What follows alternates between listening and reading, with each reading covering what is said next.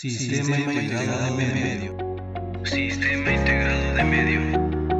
Presenta. Presenta. Notisur. Notisur.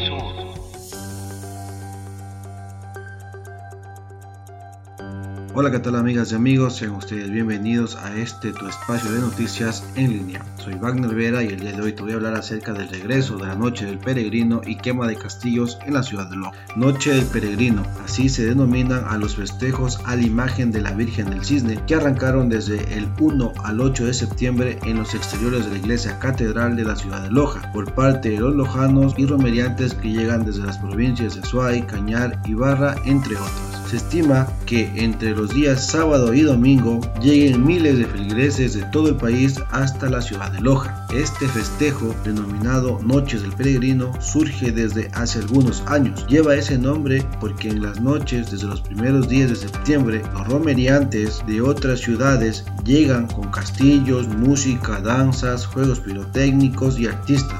Agradecer a la imagen por los milagros otorgados. La mayoría de los devotos son de la SUAY y sus alrededores. Este año la programación empezó con la quema de castillos y se extiende hasta el 8 tras la llegada a los primeros prostes que arrancaron desde Puente. La quema de castillos empezó y se estima que al menos cada noche puedan ser quemados entre 2 a 4 castillos. A ellos se sumarán las diferentes actividades culturales con la presencia de bandas de pueblo, danzas, coreografías, sainetes y más. Para William Arteaga, párroco de la catedral, manifestó que los fines de semana hay más visitas romeriantes. Este sábado y domingo será mayor la presencia de los fieles, porque se acercan las fiestas del 8 de septiembre y sus celebraciones. Este año los devotos el día 7 y 8 de septiembre llegarán con cuatro castillos, bandas de pueblo, luces y juegos pirotécnicos para compartir con miles de devotos que asisten a la iglesia, la catedral